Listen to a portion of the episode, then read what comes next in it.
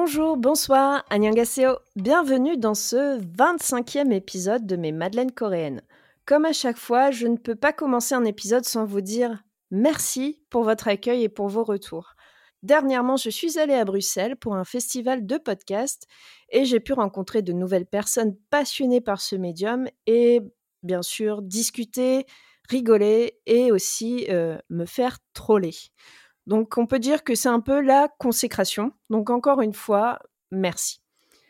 Pour faire vivre les Madeleines, n'oubliez pas de vous abonner et si vous le souhaitez, de me faire part de vos remarques, de vos suggestions, etc. etc. Vous pouvez également me laisser un message vocal sur le site de Vodio, vodio.fr, en allant sur la page de mes Madeleines coréennes et en utilisant l'outil répondeur. Pour cet épisode, j'accueille une nouvelle voix dans les Madeleines en la personne de Musaziane. Salut Musaziane, comment tu vas? Salut, ça va bien et toi? Bah ça va, tranquille. Alors on, va dire les off, on est euh, samedi après-midi, il fait un peu chaud, mais euh, tranquille, c'est bientôt les vacances et toi? Ah moi aussi, ça va bien. Hein. J'ai, euh, je suis en week-end, donc je me repose, ça fait du bien. Ah, top. Est-ce que tu peux te présenter euh, rapidement, s'il te plaît? Oui, bien sûr. Je m'appelle Anne et euh, j'ai 21 ans et je suis la fondatrice de Musasian, euh, un blog qui est axé sur la Corée du Sud. Et dans le futur, j'aimerais m'élargir un peu plus sur des pays comme le Japon, la Chine, la Thaïlande et d'autres pays d'Asie. La culture asiatique, sud-est asiatique, c'est quelque chose qui te parle depuis longtemps? Non, pas depuis longtemps. Au début, j'étais plus sur la Corée et après, progressivement, ça s'est élargi. D'accord. Et puis, bah, comme c'est la, comme c'est ta première fois dans ce que j'appelle moi le, boudoir podcastique, je te propose un petit questionnaire de Proust pour que les auditeuristes apprennent à te connaître. Ça te dit? Oui, bien sûr. Alors, depuis quand aimes-tu les dramas? Alors, ma passion pour les dramas a commencé euh, en 2019 c'était une amie qui m'avait proposé euh, de regarder euh, un drama euh, Love Alarm à l'époque où la première saison venait de sortir et je suis rentrée dedans au départ j'étais un peu surprise mais au final je suis j'ai beaucoup apprécié et j'ai continué à regarder plein de dramas et c'est comme ça que que je je me suis plus arrêtée Bon, Love Alarm, j'ai un petit passif avec celui-là, mais ok, bon, j'entends, pas de souci. la deuxième saison, j'ai eu du mal aussi. Ah oui, non, mais moi j'ai eu du mal dès l'épisode 1, mais bon, c'est ah pas. ouais, le thème un petit peu. Enfin, c'est le. Comment dire C'est le personnage euh, de. Je sais plus son nom, de Kang. Euh, enfin voilà, le perso principal masculin. Je vois de qui tu parles? Euh, voilà, moi les. Voilà, mettre un peu comme ça sur un piédestal un forceur, c'est compliqué. Quel est ton drama préféré? Alors, mon drama préféré, euh, c'est celui dont on va parler aujourd'hui, Itaewon Class. Waouh. Euh, donc, oh là, j'aurais pas intérêt à dire trop de bêtises alors. Et quel est le drama que tu regrettes d'avoir regardé en entier? Alors, il y en a un seul, c'est Comfortably Found euh, avec Ki Bin. Euh, je regrette pourquoi? Parce que en fait euh, moi je suis quand je rentre dans le drama je je vis les, les émotions des personnages et ce drama il finit mal et il est très euh, enfin assez triste quoi. Et moi j'ai ça m'a beaucoup marqué émotionnellement et et du coup à la fin j'étais j'ai eu un ça m'a pris du temps pour que je j'évacue les émotions avant de passer à un autre drama.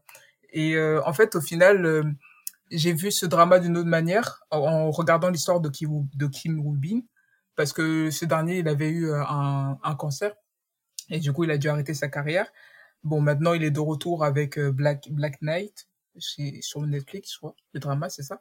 Ouais. Et euh, et du coup oui euh, ce ce drama une confortably found c'est quelqu'un qui a eu le qui a eu un cancer et il savait qu'il allait mourir.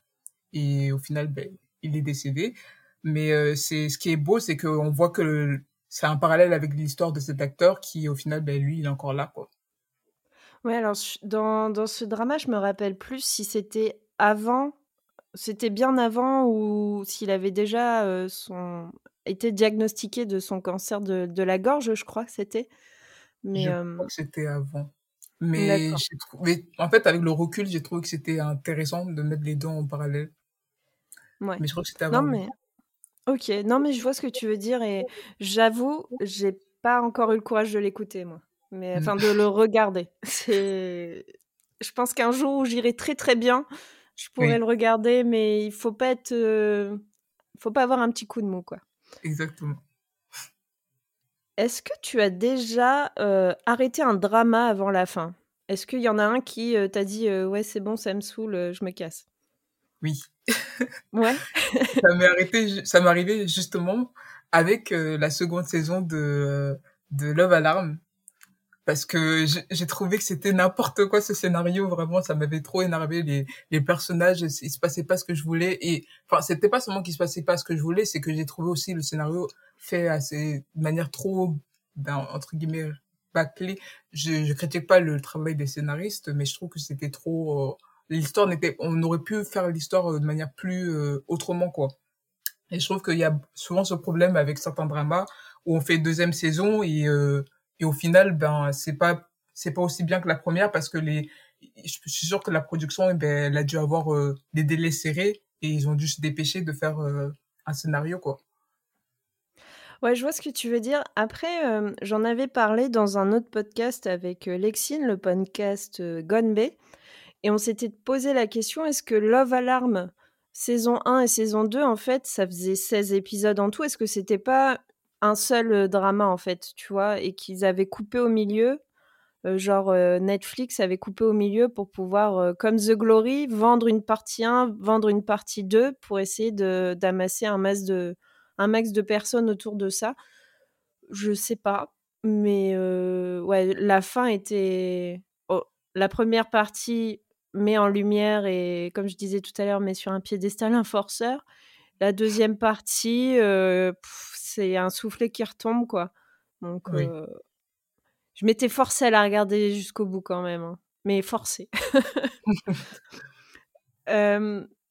Combien tu es en capacité, combien tu regardes de dramas en même temps? Alors là, pour être honnête, heu, j'ai tenté de regarder 2 dramas en même temps, mais Ouais. j'ai pas réussi. Au final, j'ai regardé un seul drama et après l'autre.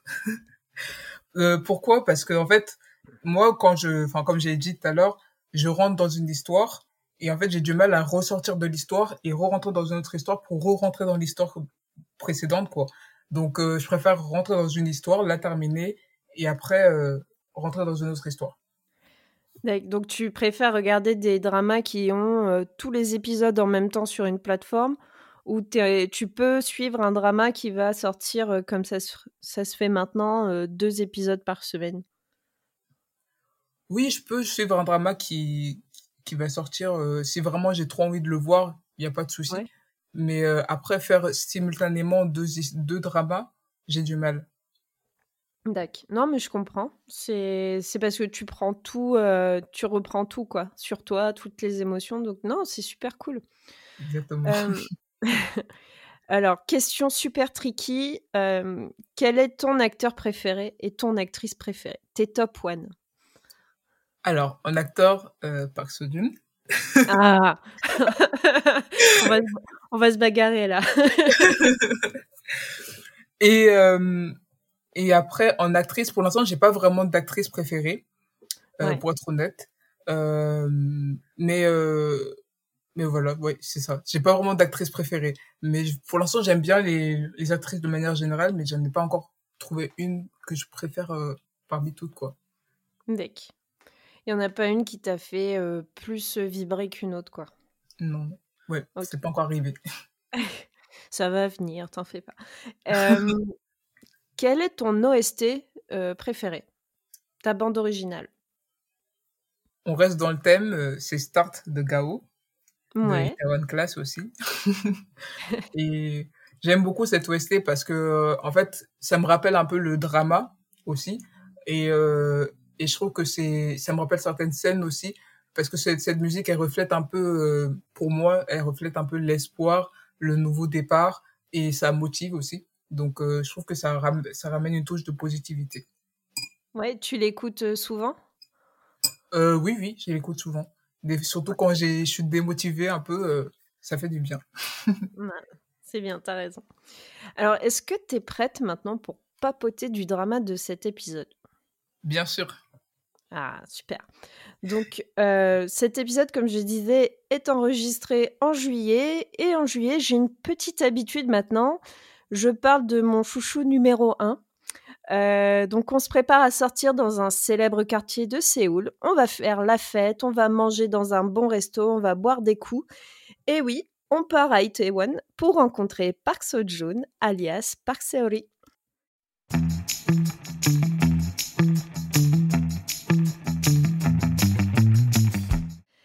Le drama du mois est donc Itaewon Class, Itaewon Class en VO. Il s'agit d'une série en 16 épisodes d'une durée moyenne de 70 minutes diffusée dès janvier 2020 sur la GTBC, puis disponible sur Netflix à partir de mars de la même année. Au scénario, vous retrouverez Guan Jin, auteur du webtoon éponyme, et à la réalisation Kong Mingu et Kim Sung-yoon, qui a réalisé entre autres The Sound of Magic avec Ji Chan-wook en 2022 et Dream High en 2011. Un remake japonais a vu le jour à l'été 2022, Roppongi Class, adaptant le drama dans un quartier de Tokyo, connu comme Itaewon à Séoul pour sa vie nocturne. Différents thèmes sont abordés dans le drama, notamment le droit aux secondes chances, tu en as parlé tout à l'heure, le harcèlement sous toutes ses formes, la vengeance, mais aussi des sujets LGBTQIA, comme la transidentité. Le quartier d'Itwon, scène principale, a la réputation cosmopolite, permettrait-il d'aborder plus facilement ces thèmes? Alors là, vous avez 4 heures, sortez un crayon, une copie et on, en reparlera. Et dans Itaewon Class, vous avez vraiment un casting 5 étoiles pour servir cette histoire. Le rôle principal, Park Se-roy, est tenu par chouchou numéro 1 Park Seo-joon. Alors je vous en parle très régulièrement dans les Madeleines, j'avoue. On pourrait presque dire qu'il est dans un épisode sur trois à ce, rythme-là. Alors je vous fais un très très rapide récap. Park Seo-joon est un acteur sud-coréen qui a débuté dans le milieu du divertissement en 2011 dans le clip de Bang Young-gook I Remember. Il a ensuite obtenu un second rôle dans Dream Eye 2, entre autres. Mais les rôles plus conséquents arrivent dès 2015 avec Kill Me, Kill Me et She Was Pretty. Mais bien sûr, ces rôles ultra marquants qui l'ont fait exploser sont dans Wareng en 2016, année bénie pour les dramas, Fight for My Way en 2017 et What's Wrong with Secretary Kim en 2018. Il tourne aussi pour le cinéma comme dans The Divine Fury ou encore Parasite en 2019. Et très prochainement, il sera à l'affiche de Dream avec IU sur Netflix ou encore Concrete Utopia, mais a aussi fait une incursion dans le MCU avec The Marvels. Il gagne de nombreux prix, tant pour ses performances devant la caméra, mais aussi pour sa popularité auprès du public. Avec Itaewon Class, retour à la télévision en 2020, il fut nommé aux Baeksang Arts Awards et les Apan euh, Star Awards pour le Daseng, mais il concourait, il concourait contre Bin dans euh, Crash Landing on You, donc c'était une année un petit peu plus difficile pour lui. Vous avez ensuite Kim Dami qui interprète le rôle de Jo Yi-so. Et c'est une actrice à la popularité croissante en Corée du Sud. Elle a débuté seulement en 2017 dans le film indépendant à sketch. À défaut de trouver en vrai une, meilleure traduction, film à sketch, ça veut dire une succession de, petites capsules. Mais on entend parler d'elle vraiment à partir de 2018 avec les films Marionnette et The Witch Part 1, The Subversion avec Choi Woo-shik, qu'elle retrouve en 2021 dans le drama Our Beloved Summer. Alors pour The Witch, elle a été castée parmi 1500 candidates. Alors est-ce que ce sont les anecdotes de Séoul euh, Hollywood? Je ne sais pas, mais voilà, c'est ce qui était dit. Elle a reçu plusieurs prix pour saluer sa performance à la fois intense et physique pour ce film d'horreur science-fiction. Est-ce que toi tu l'as vu The Witch? Non, je n'ai pas eu l'occasion de le voir pour le moment. D'accord. Moi non plus, j'ai juste vu des, des, comment dire des photos passer sur les réseaux et ça avait l'air un peu euh, un peu sanglant quand même. Bah, du, coup, ça me, ça me, ça me rend curieuse. En 2020, avec One Class, euh, bah, en fait, elle fait son premier drama pour lequel elle remporte le Baksang de la meilleure nouvelle actrice. Et elle a donc une carrière très jeune avec seulement deux dramas et six films, mais partage déjà l'affiche avec de très grands acteurs populaires. Ensuite, vous avez Kwan Nara qui joue le rôle de Osua. Elle est à l'origine une chanteuse de girls band, du girls band Hello Venus, elle devient trainee très tôt, euh, dès le collège, et fait ses débuts en 2012 à l'âge de 21 ans. En parallèle, elle fait sa première apparition dans un drama, Take Care of Us Captain, avec un caméo. Son premier rôle majeur à la télé, c'est dans Suspicious Partner en 2017, super drama, euh, soit dit en passant, avec Ji Chan-wook. Et elle va ensuite enchaîner dans les années qui suivent avec notamment My Mister, Your Honor ou encore One Class. En 2021, vous avez pu la voir en tant que female lead dans Bulgasal Immortal Souls. Et elle a aussi participé à la, à la télé-réalité Young Actors Retreat sur Teving, regroupant les acteurs et actrices des séries The Sound of Magic, One Class et Love in the Moonlight, où en fait on les suit en train de, voyager, de faire différentes activités. Donc vraiment le genre de programme très chill que les Coréens euh, adorent. Pour euh, compléter le casting, il y a aussi Yoo Jae-myung qui joue le grand méchant de la série Jang Dae-hee. Donc c'est un acteur sud-coréen à la longue carrière. C'est un visage euh, familier des amateuristes de K-drama. Il a débuté sa carrière sur grand écran avec le film The Last Witness de Bae Chang-ho en 2001 il a principalement construit sa carrière avec des seconds rôles, mais en parallèle, il dirigeait aussi un théâtre à Busan et donnait des cours d'acting à Séoul. 2011 est une année charnière dans sa vie d'acteur puisqu'il tient l'un des rôles du top drama de l'année, donc euh, Reply 1988. Vous avez pu alors le croiser dans le remake de The Good Wife, dans Stranger ou encore dans Prison Playbook mais aussi dans le drama Life en 2018 pour lequel il a reçu un Apan Star Award comme second rôle. Et puis finalement aussi beaucoup d'autres titres qui vont certainement vous parler comme euh, Vincenzo. Donc là je fais un petit coucou spécial à Lexine, Céline et David, ils se reconnaîtront. Euh, Sound of Magic dans Juvenile Justice et à la télé, vous avez pu aussi le voir euh, à la télé et vous avez pu aussi le voir au cinéma dans Hunt euh, dernièrement. Donc Hunt qui avait été euh, au, Festival de Cannes. Et enfin, dernier acteur dont je voulais vous parler aujourd'hui, c'est Anne Boyen, qui interprète le rôle de la tête à claque avec une majuscule de Itaewon, Jung. C'est aussi un peu le couteau suisse du casting parce qu'en plus d'être acteur, il est aussi mannequin depuis 2007 et il participe régulièrement aux émissions de divertissement. C'est aussi un sportif. Il a fait par exemple des compétitions amateurs en boxe et il a débuté sa carrière d'acteur en 2014 en apparaissant dans Golden Cross, Two Mothers et My Secret Hotel. Sa première apparition marquante date de 2016 dans Descendants of the Sun, encore une fois 2016, année bénie des K-dramas. Et euh, c'est vraiment avec One Class qu'on va avoir, euh, va avoir un vrai tournant dans sa jeune carrière d'acteur.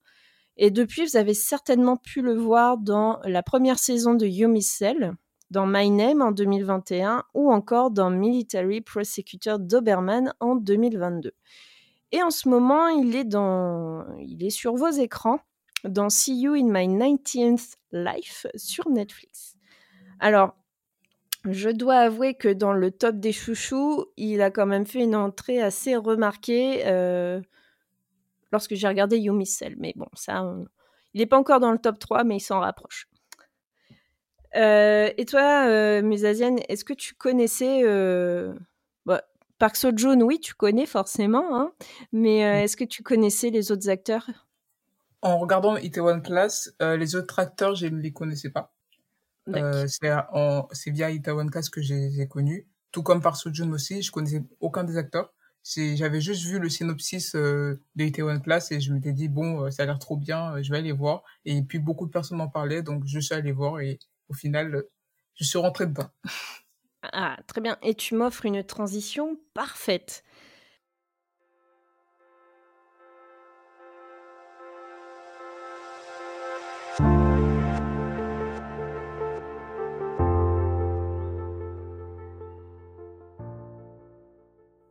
Alors pour résumer, nous avons un, lycéen, Parsori, qui euh, qui va euh, dès son premier jour de lycée, il frappe un élève qui euh, qui faisait qui qui faisait du harcèlement, enfin de l'intimidation aussi sur sur d'autres sur notre élève.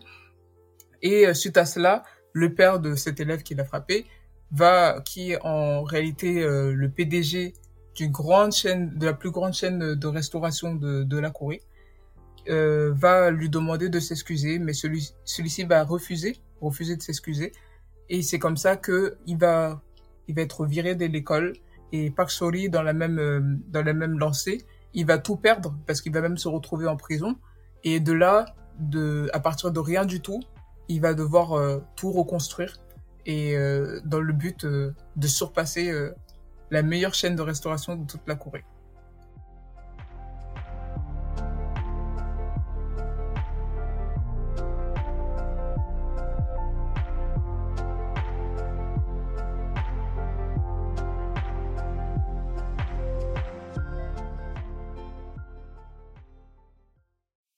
Attention, maintenant on va passer dans la partie avec des spoilers, donc si vous ne voulez pas être spoilé, allez regarder le drama et revenez nous écouter. À tout à l'heure.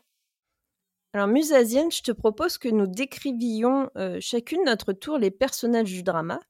Et comme toujours, j'ai envie de dire euh, honneur à l'invité. Je te laisse euh, nous parler de Park.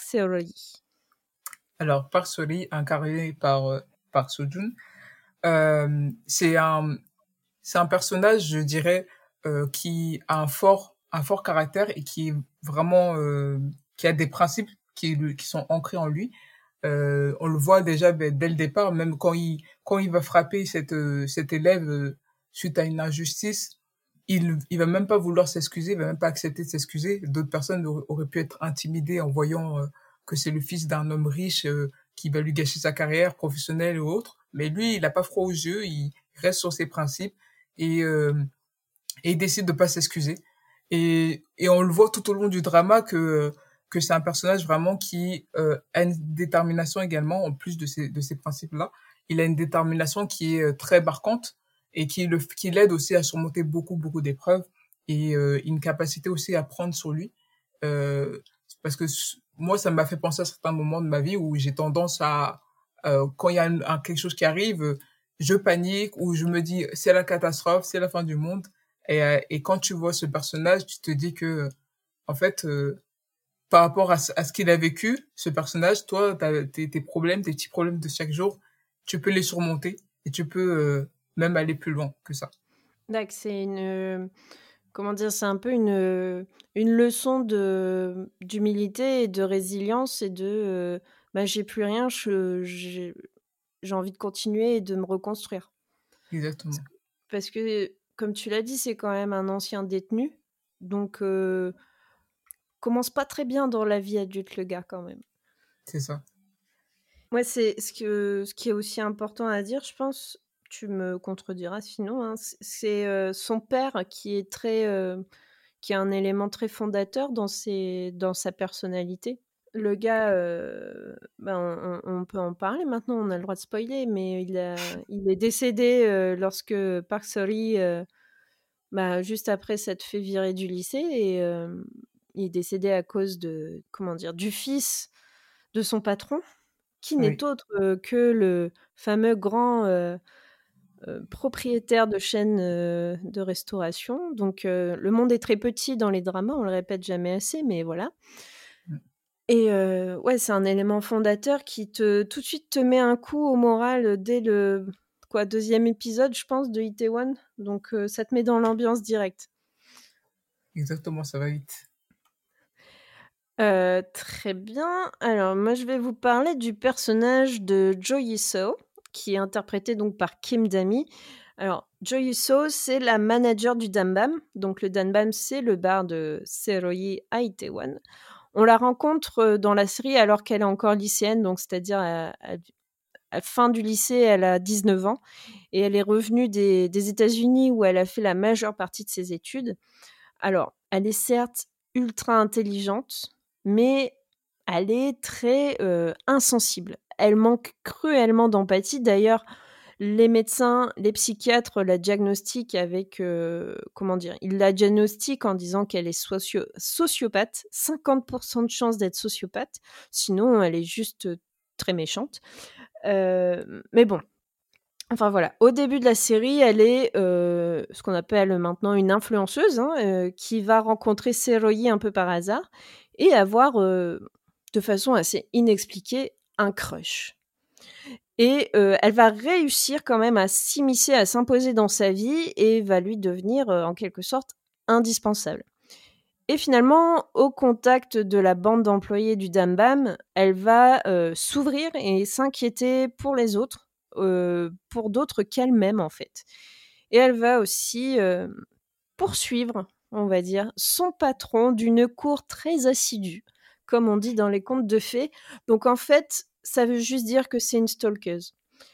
moi, j'ai beaucoup de mal un peu avec ce personnage, même s'il est super intéressant d'un point de vue évolution tout au long de, de la série. C'est-à-dire, on part d'une nana qui est prête à casser la jambe d'une autre fille pour gagner une course, jusqu'à bah, tomber amoureuse, diriger une société tout en étant beaucoup en empathie avec des personnes comme je disais en préambule, on parle dans cette, série de transidentité, elle va quand même être un support moral et un support, enfin un, très très gros support à un personnage transgenre. Donc c'est qu'elle va quand même s'inquiéter et s'ouvrir à d'autres perspectives que la sienne. Donc c'est super intéressant. Mais vraiment, j'aime pas du tout ce personnage, ne serait-ce que par le fait d'être une forceuse pareil quoi. c'est très c'est très compliqué.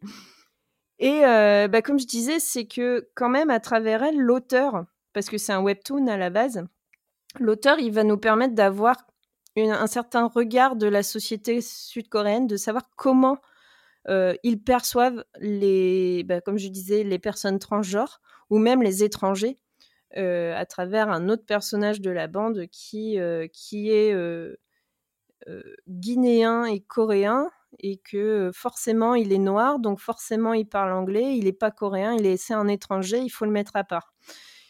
Et bon, bah, ça on en reparlera, je pense, dans, la vie critique, mais voilà, ce perso de Josie Iso, il est assez intéressant de ce point de vue-là. mais comme je disais, bah, c'est c'est le personnage qui, à mon sens, évolue le plus dans la série, donc c'est intéressant de ce point de vue-là. Euh, Asiane, je te propose de nous parler de Osua, si tu as envie. Oui, bien sûr. Euh, alors, Osua, moi j'ai trouvé ce personnage, il est un peu euh, paradoxal, j'ai trouvé.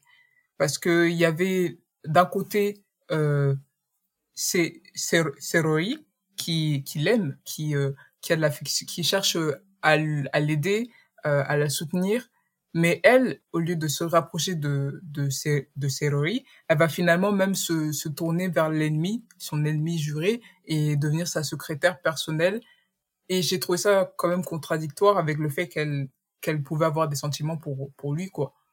Euh, donc, euh, après, il faut savoir que dans son contexte, elle avait, c'est une personne, c'est un personnage qui, euh, qui est en position de faiblesse et euh, qui qui est pas en position enfin qui est pas forcément on pourrait dire en position de euh, de prendre de prendre le dessus. Et elle a aussi euh, accompagné de personnes qui font pression sur elle. Mais euh, mais d'un autre côté moi il y avait il y avait des scènes où je comprenais pas vraiment parce que je me demandais est-ce qu'elle aime vraiment Seori ou elle fait semblant ou euh, qu'est-ce qui se passe dans sa tête? Parce que elle il y avait des actes où on voyait on voyait que dans le regard on voyait qu'elle se rapprochait de, de mais il y avait des moments où euh, elle était avec l'ennemi et elle faisait, et elle, vraiment, elle faisait ce qu'on lui demandait, euh, même si ça posait, ça causait des, des torts à Seori. Et à côté, on voit aussi euh, un amour euh, qui est vraiment, euh, enfin, qui est vraiment sincère de, du côté de Seori, parce que ce dernier, même si elle lui fait du mal, même si elle va faire commettre des actes qui vont lui causer du tort, il va toujours voir les choses du, bon côté des, du bon côté des choses et, d'un côté lui pardonner ce qu'elle a fait et euh, donc voilà c'est un peu ça que j'ai ressenti par rapport à ce personnage D'accord. Ben, moi, j'aime bien aimer ce personnage-là. J'ai trouvé que c'était la peut-être, le perso le plus réaliste, justement. Parce que, bah, on pourrait réagir un peu comme elle, finalement. Donc, dans l'ensemble, j'aime bien Sua. J'aime beaucoup plus Sua que Yiseo. Alors, je vais vous parler, moi, de Jang Dei, donc le grand méchant de notre histoire. il a fondé et il dirige d'une main de fer le groupe agroalimentaire, donc la chaîne de restauration aussi, Jenga. On comprend qu'il a construit son empire en partant de, de rien. Enfin, il était, il était mendiant, il a connu la faim et il a décidé de tout mettre en œuvre pour construire son avenir, quitte à écraser tout autour de lui. Donc, en partant de là, en disant, bah, c'est un mec qui, qui démarre très, très, très, très, très, très mal dans sa vie et qui va monter un empire, on pourrait se dire, waouh, c'est c'est un peu le, une histoire American Dream, un mmh. mec qui se construit, un self-made man. On pourrait se dire, ouais, c'est, c'est un bon plot pour un drama un peu.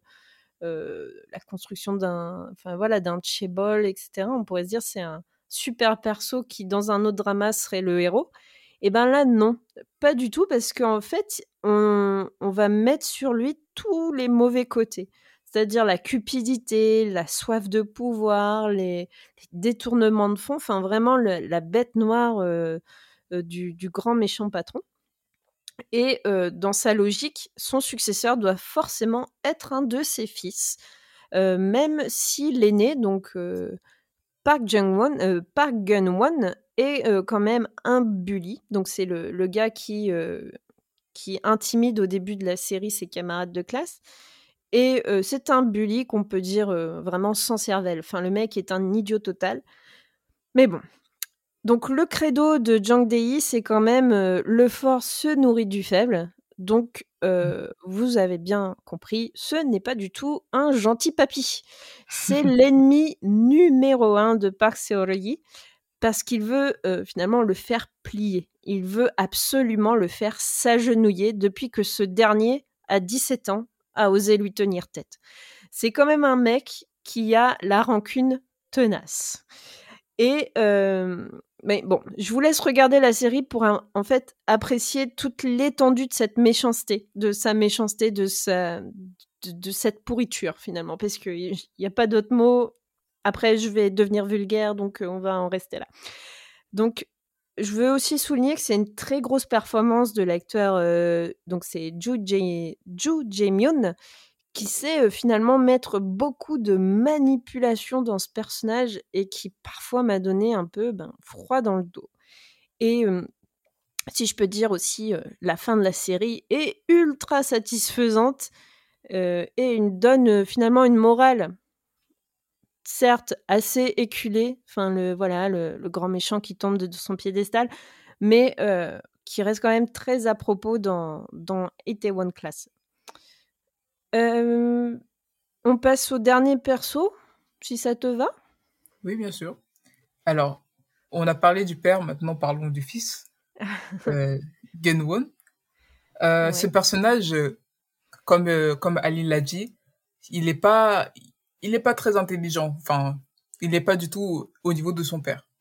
Mais c'est, pour moi, à mon sens, c'est un personnage qui, qui a eu tellement de, de facilité dans la vie que il n'a pas eu vraiment à, ça n'a pas aidé quoi pour pour l'aider à, à, réfléchir quoi ça n'a pas aidé dans la réflexion donc c'est quelqu'un qui euh, est né dans la richesse euh, il pense que tout lui est acquis finalement et euh, que les choses les choses matérielles lui sont acquises mais également les choses euh, les choses ben, les personnes parce que il fait clairement pression sur les autres et euh, et il s'en sert comme si finalement c'était sa possession c'était ses objets et c'était c'était ben, c'était lui euh, qui était au-dessus de tout.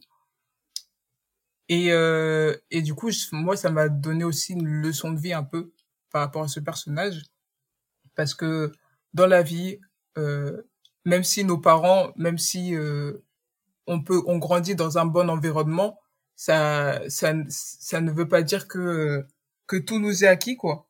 Et que et et tout et, et de la même manière, quand on le compare avec euh, avec le personnage de, de Seori, euh, on peut voir que euh, à partir de rien, on peut aussi aller très loin et et donc ça donne aussi une leçon de vie dans ce sens. Pour rajouter, pour finir, je voudrais dire aussi que ce personnage, il ne contrôle pas ses émotions. Enfin, à plusieurs reprises, on le voit et, et il a tendance aussi à provoquer parce que et parce qu'on le voit par exemple dans la scène euh, je spoil un peu euh, dans la scène où euh, où Park Seo Joon euh, va euh, pardon je me trompe le Seori va le frapper le frapper tellement que il, baigne dans le sang limite. Pourquoi? Bah, bah, au départ qu'est-ce qui a provoqué ça? C'est lui qui l'a cherché parce qu'il l'a provoqué. Et c'est un personnage, il aime beaucoup jouer sur la provocation. Et, euh, et du coup, ça, ça renforce le côté euh, où il voit les personnes comme des... Euh, enfin, pas vraiment comme des personnes euh, de son niveau, quoi. Et un peu comme des personnes qui sont en dessous de lui et euh, qui peut un peu titiller, embêter à sa guise et, et comme bon lui semble. C'est un gros bébé. Voilà. Est-ce qu'il y a un autre personnage qui t'aurait marqué dans la série? Alors, je réfléchis. Moi, le personnage dont tu as parlé de, de Yisoo euh, moi, je n'ai pas vu de la même manière que toi. Après, oui, c'est vrai que c'était un personnage qui était un peu, enfin, on pourrait dire, si quelqu'un de l'extérieur le voit, il va se dire euh, c'est qui cette folle quoi. Clairement, il va se dire c'est qui cette folle. Mais j'ai trouvé aussi c'était que en fait euh, le, je pense aussi que le que on avait besoin d'avoir ce côté ce personnage détaché parce qu'elle avait même du coup comme elle n'était pas dans les émotions des autres, elle, elle avait aussi un certain recul au départ, enfin même sur plusieurs situations ou euh, même des situations qui pouvaient être humiliantes. Je pense aussi à la fois où, euh, si je me trompe pas, il y avait une scène où elle était tombée de moto et il y avait Park à un moment. Elle était tombée de moto et c'était une scène qui était qui pouvait être très humiliante, mais euh, on la voit réagir de manière très détachée. Elle n'a pas vraiment honte, elle remonte comme si c'était normal. Et il y a aussi, enfin, ça aide aussi le fait qu'elle ne rentre pas dans les émotions de des autres. Dans certains cas, où ben du coup euh, par ce June il devait affronter euh, affronter euh, comment il s'appelle déjà? Le PDG de de, Jag, de Jaga le, la grande du coup la grande chaîne de restauration qui qui dominait toute la Corée quoi elle avait un certain détachement qui qui permettait également enfin de d'agir euh, de sans sans, émo, sans sans tenir compte des émotions des personnages parce que il faut savoir que les que même euh, du côté de de de, dans son entreprise il utilise il manipulait les gens aussi via leur, leurs émotions et le fait que ce, ce personnage avec un, un, détachement elle finalement elle rentrait pas dans dans leur euh, dans leur piège entre guillemets quoi je sais ouais, pas si tu je... ouais ouais je vois ce que tu veux dire c'était finalement, son manque d'empathie, c'est ce qui aussi euh, la sauve des, comme tu dis, du piège de Jenga. Et du coup, ouais, non, non, je, je comprends. Hein. Après, euh, on sera pas d'accord là-dessus. Moi, je j'ai du mal avec ce perso. Euh, ouais, elle est trop. Non, c'est je préfère Sua, même si même si elle fait des choses qui qui peuvent lui être reprochés dans, la, dans le drama, mais elle, elle, est. Comment J'arriverai pas à le dire, mais euh, Yiseo, euh, trop, trop, trop dans, le, dans, la provoque aussi, et, et toujours aller chercher, provoquer les gens. et C'est vrai. C'est une gamine, c'est une gamine en fait, parce que elle a 10 ans de moins que tout le monde c'était aussi ça qui était un peu cringe, hein, mais la différence d'âge, mais bon, ça, c'est un autre débat.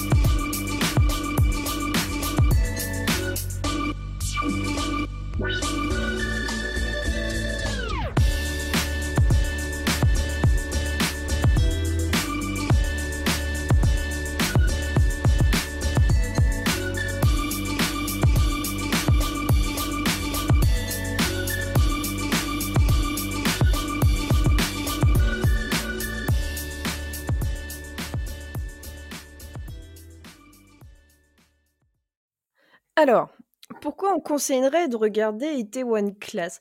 Alors moi, je ne l'avais jamais regardé encore. Je, comme tous les dramas un peu euh, gros succès, j'ai un peu de mal à m'y mettre. J'ai toujours peur d'être un peu déçue. Et, donc, c'est sur ta suggestion que, sur ta suggestion que je l'ai regardé. Et euh, bah, j'ai passé un très bon moment. Euh, j'avoue que la fin, je l'ai regardé très rapidement parce que la date d'enregistrement, elle est arrivée mais euh, mais j'ai pas passé enfin voilà j'ai vraiment passé un bon moment et il y a plein de choses qui m'ont plu euh, dans ce drama donc euh, notamment tout ce qui va être évolution des personnages parce que on va vraiment se se situer sur une période d'une dizaine d'années il me semble donc mmh. forcément au début Park Seroyi il a 17 ans à la fin il approche je dirais ah, c'est plus de 10 ans parce qu'à la fin il me semble qu'il a genre 30, 35, voire. Enfin voilà, il est dans sa trentaine. Donc c'est assez intéressant, même si lui, physiquement, ne bouge pas, il a toujours la même coupe de cheveux, alors que tout le monde autour de lui vieillit, visiblement, sauf lui. Donc ça, c'est encore un super pouvoir de chouchou. donc voilà, c'est vraiment cette évolution sur, bah, sur une dizaine d'années, enfin une grosse dizaine d'années, les, gens vont évoluer. Et ça, c'est super intéressant d'un point de vue scénaristique euh, de, suivre ça. Parce que tu as l'évolution des persos principaux, mais tu as aussi euh, toutes les petites histoires secondaires qui sont très, très euh, intelligentes, qui permettent de, soulever des, problématiques aussi importantes. J'en parlais tout à l'heure, notamment sur la transidentité ou même sur le racisme. Donc ça, c'était aussi... c'est des choses intéressantes. Si, si vous êtes sensible à ça, il y a un traitement que je trouve assez satisfaisant. Ouais, voilà. Et toi, t'en as pensé quoi? Alors moi, ce drama, j'ai ce qui est le premier, la première chose qui est la plus, qui, qui le dissocie de plein d'autres dramas, c'est vraiment la, déjà la diversité au niveau mmh. des, des acteurs. Et on voit, on le, comme tu l'as dit précédemment, il y a un acteur noir qui, qui, qui est mis en avant.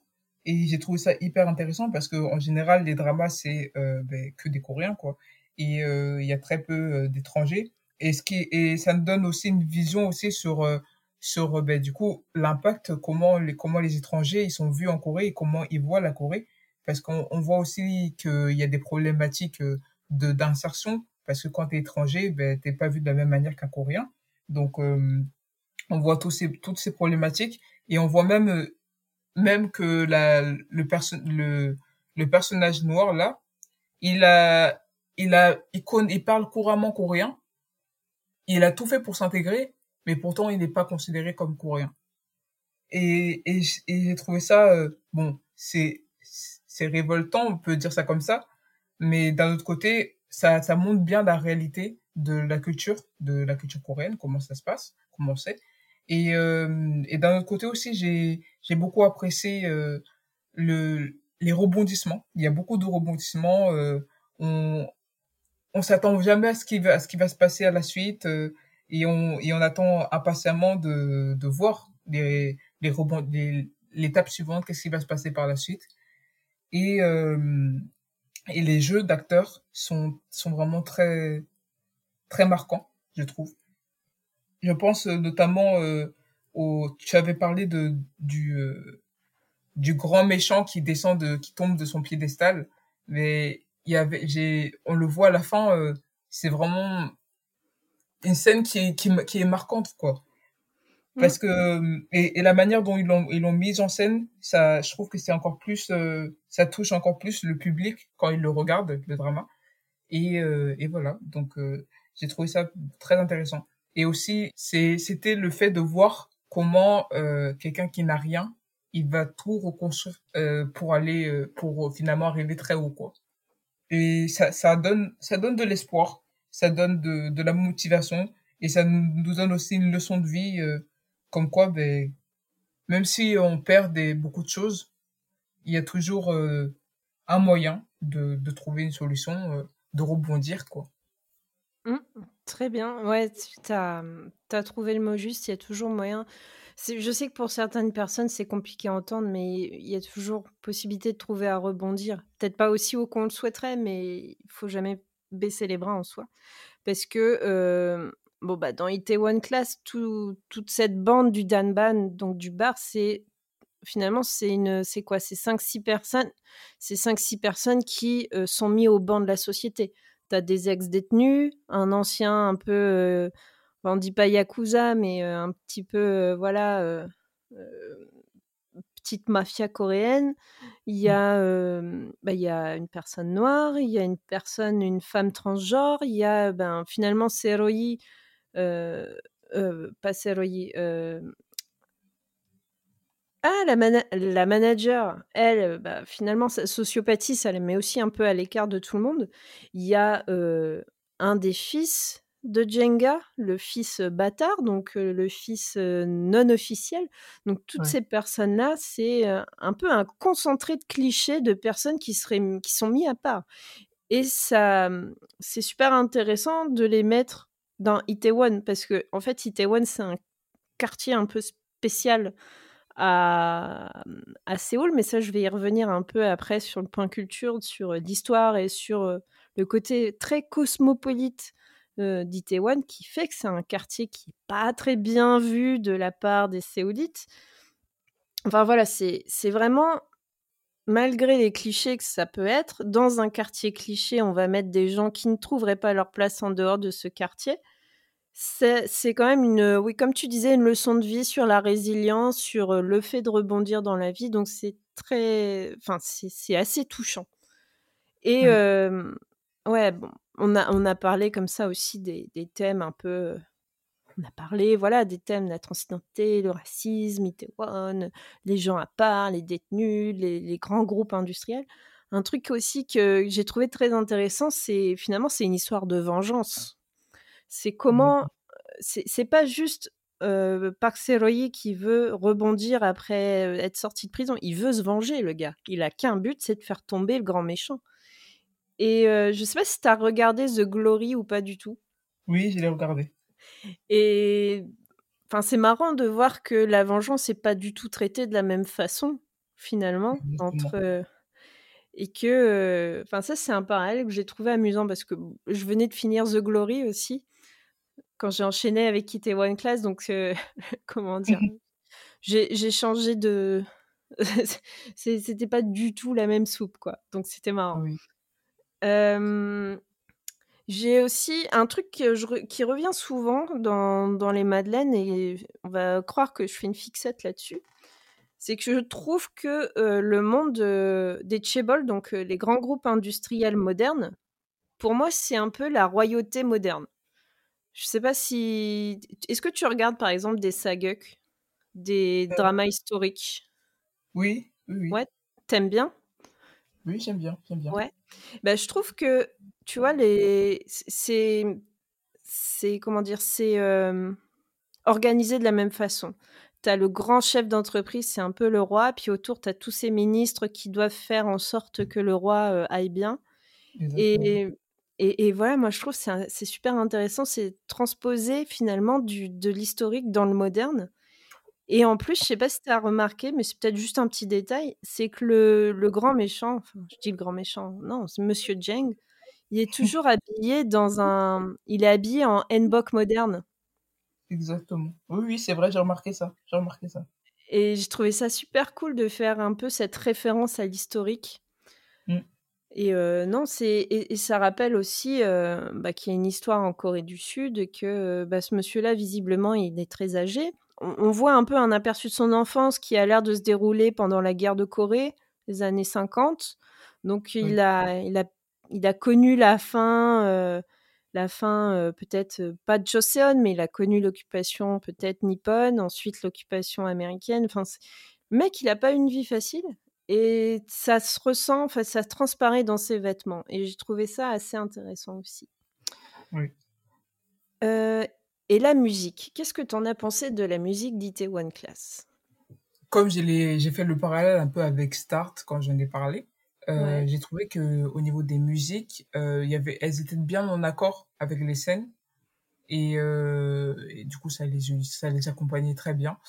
Euh, après, j'ai pas vraiment de grosses remarques particulières à faire par rapport aux, aux OST, mais moi j'ai beaucoup apprécié et ça m'a ça a bien accompagné le drama et c'était agréable. Donc mmh. j'aime bien. Bah, il faut dire que sur l'OST, tu as quand même des, des grosses restas de la K-pop hein, euh, qui, qui permettent comme ça d'accompagner parce que One Class, ça a quand même été aussi un très gros drama de cette année-là.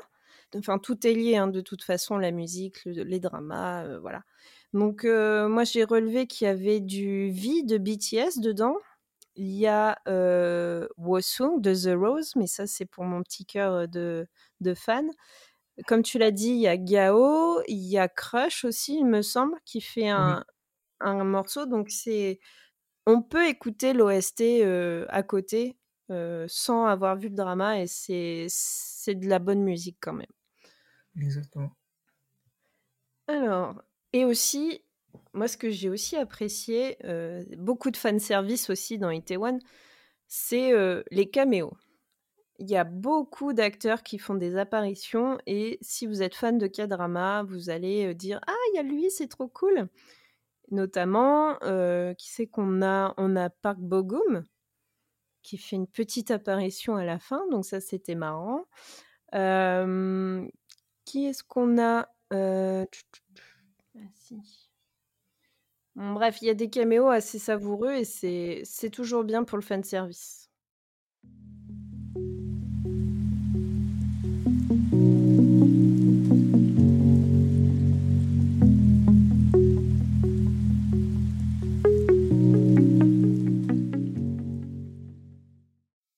Itaewon, le quartier séolite, personnage à part entière de Itaewon Class, est peut-être le quartier le plus connu lorsqu'on parle de la capitale de Corée du Sud. Enfin, il y a aussi peut-être Gangnam, mais c'est une autre histoire. Situé dans le district de Yongsan, au nord de la rivière Han et en bas de la montagne Namsan et de sa tour, il est connu pour sa vie nocturne et ses restos tendance, mais pas que.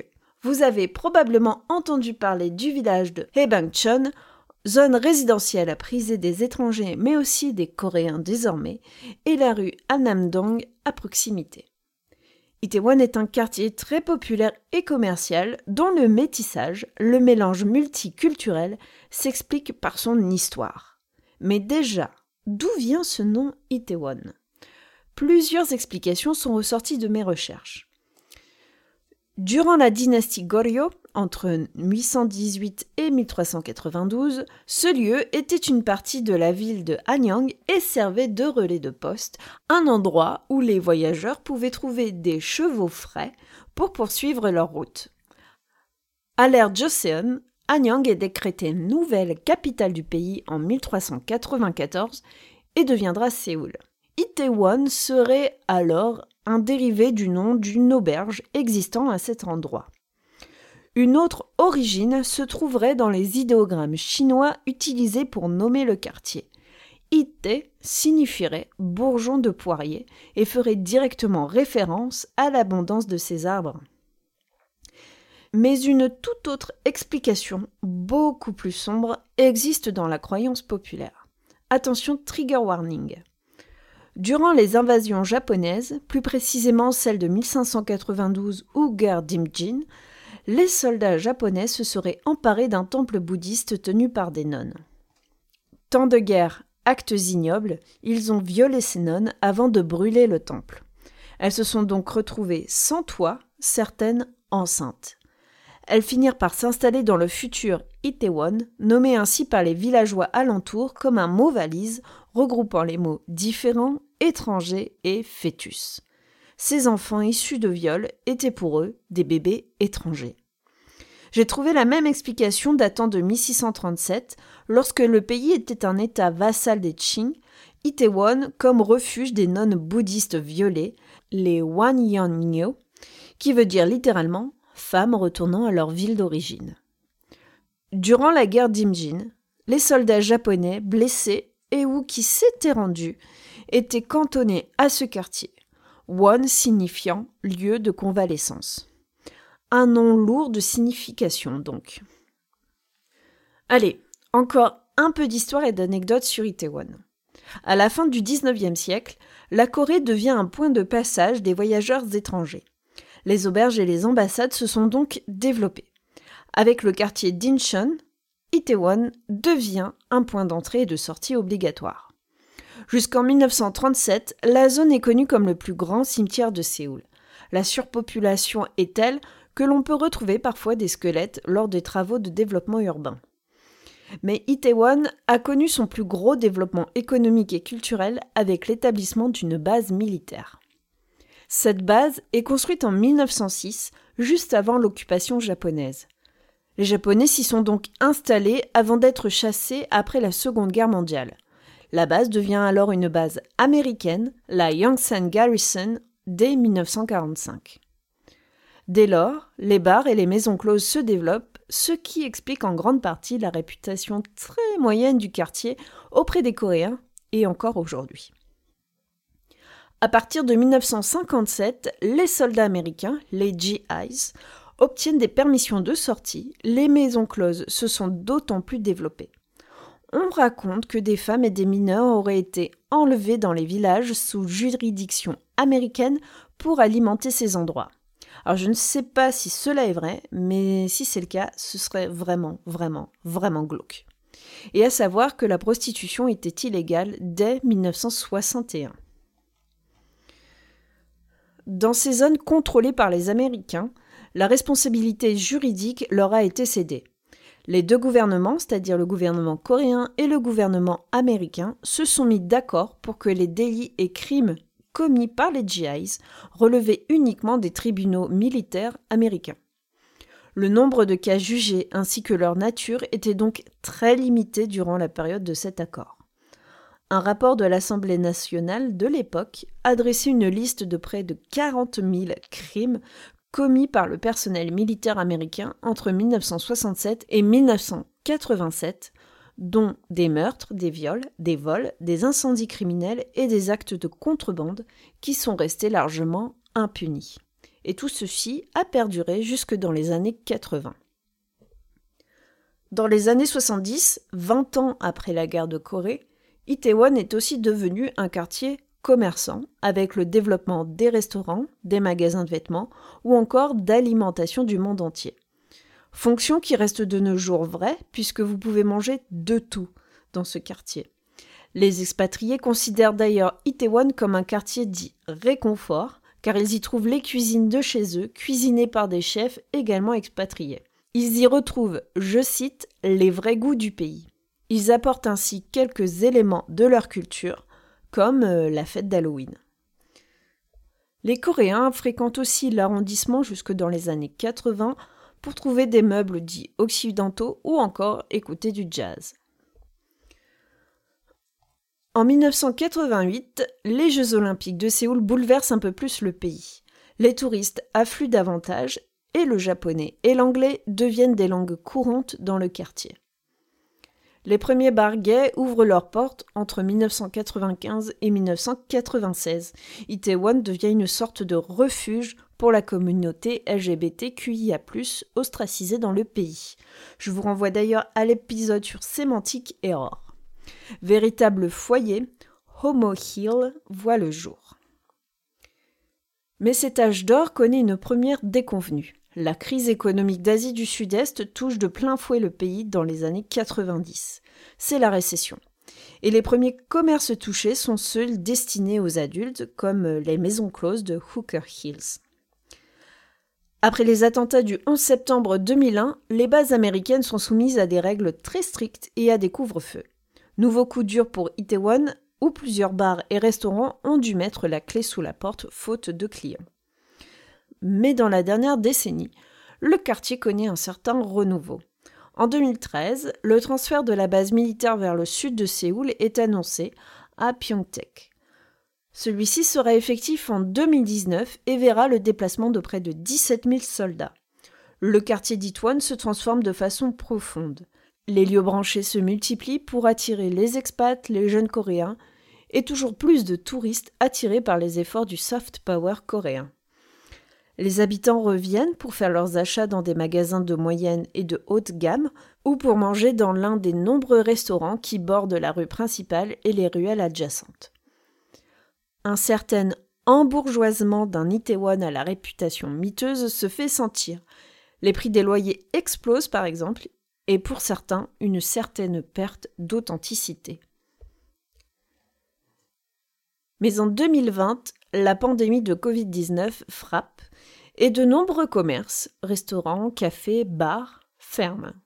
Un cluster de 130 cas y est d'ailleurs repéré. Le patient zéro avait fréquenté deux établissements de nuit. Une ambiance de ville fantôme s'installe le temps du confinement. Et il est très mal vu de braver les interdits.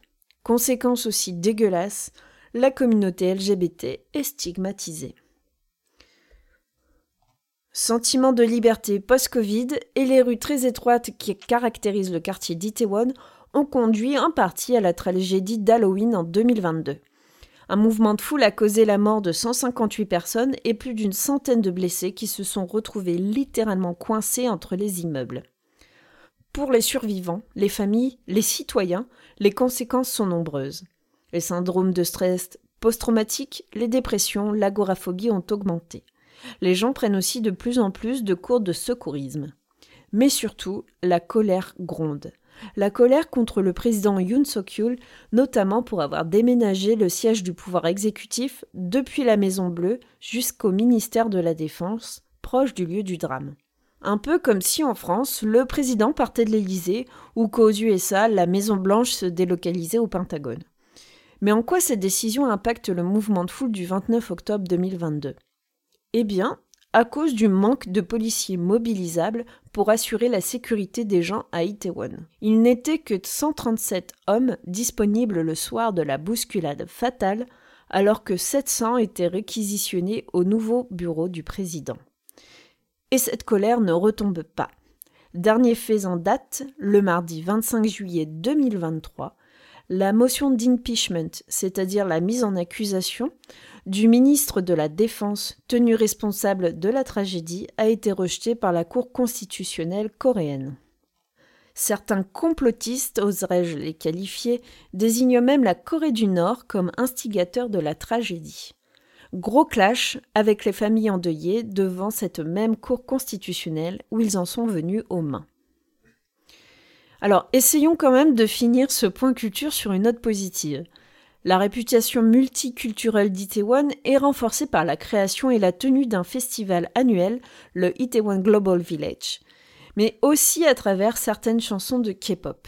Par exemple, en 2011, UV sort un duo avec Park Jin-yeon, plus connu sous l'acronyme JYP, intitulé Itaewon Freedom, où il souligne le côté ouvert du quartier, contrastant avec la nature traditionnelle et presque conservatrice de la société coréenne dans son ensemble. Une parodie par le girls band Crayon Pop voit le jour en 2013, et sans oublier, bien sûr, le drama Itaewon Class. Itaewon est appelée aussi la Western Town ou ville occidentale, comme un miroir au quartier type Chinatown dans nos contrées. Alors vous retrouverez en description de l'épisode les différentes sources que j'ai utilisées dans mes recherches et je vous invite à faire vos propres recherches pour compléter ce que je viens de dire ou également à vous rendre sur place si vous avez la chance d'y aller.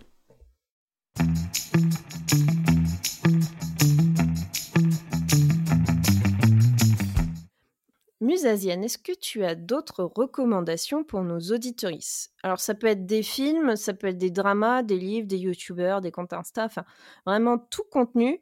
Et euh, bah, ça peut être en lien avec la Corée ou pas. Enfin, un coup de cœur, des coups de cœur que tu aurais eu récemment. Alors, récemment, euh, j'ai regardé deux dramas qui m'ont beaucoup marqué, dans le bon sens. Euh, mmh. Déjà, il y avait The Good Bad Mother. Je pense que beaucoup de personnes ont dû déjà le voir. Mais c'est un, je trouve, je trouve que c'est très un, un, drama qui est assez réaliste aussi euh, sur la relation euh, euh, mère-fils quoi. C'est très très intéressant à voir au niveau de des rebondissements et aussi au niveau de, du thème de l'amour d'une mère envers son fils ou son enfant de manière plus générale. Et donc euh, je vous invite à aller jeter un coup d'œil si vous ne l'avez pas vu. Et il y a aussi un deuxième drama que je recommande, c'est Celebrity, dont beaucoup parlent en ce moment. c'est un drama qui tourne aussi autour du monde des réseaux sociaux. Euh, on va voir tous les mauvais côtés des réseaux sociaux, tout comme les bons côtés de facettes que ça reflète. Euh, je pense que c'est très intéressant pour euh, pour nous montrer les réalités de ce milieu et, euh, et également pour nous apporter une ouverture d'esprit sur euh, du coup euh, même des influenceurs qu'on pourrait suivre ça peut ça peut te donner du recul ça peut vous donner du recul aussi et je, je, je vous invite aussi à aller jeter un coup d'œil Ok, donc The Good Bad Mother et Celebrity, donc c'est deux dramas qu'on peut retrouver sur Netflix, il me semble. Exactement. Ok, bon, assez facile d'accès du coup pour toute personne. Euh, même si vous n'êtes pas fan de drama. Bon, J'imagine que si vous écoutez les Madeleines, vous aimez les dramas. Mais euh, voilà, c'est des. Comment dire Est-ce que c'est des dramas qui sont aussi accessibles pour des personnes qui n'ont pas l'habitude de regarder ça? Je pense que oui. C'est des dramas qui sont aussi accessibles pour des personnes qui n'ont jamais même regardé des, des dramas. Euh, après, pour, pour des personnes qui n'ont jamais regardé, je, peux, je conseillerais de commencer par, par Celebrity avant de, de, de partir sur The Good Bad Mother. Et euh, voilà, je pense que ce serait, ce serait cool de découvrir.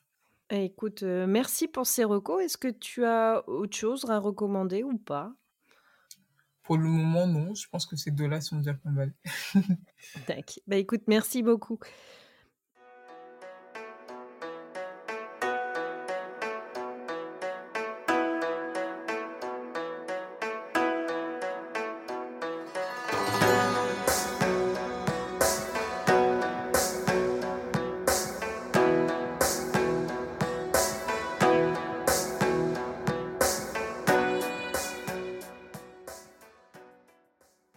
Voilà, nous sommes arrivés au bout de cet épisode des Madeleines consacré au drama One Class avec euh, chouchou numéro 1. Je vous invite chaudement à regarder la série pour vous faire votre avis et si vous le souhaitez, vous pouvez aussi venir échanger avec nous et donner votre avis sur One Class.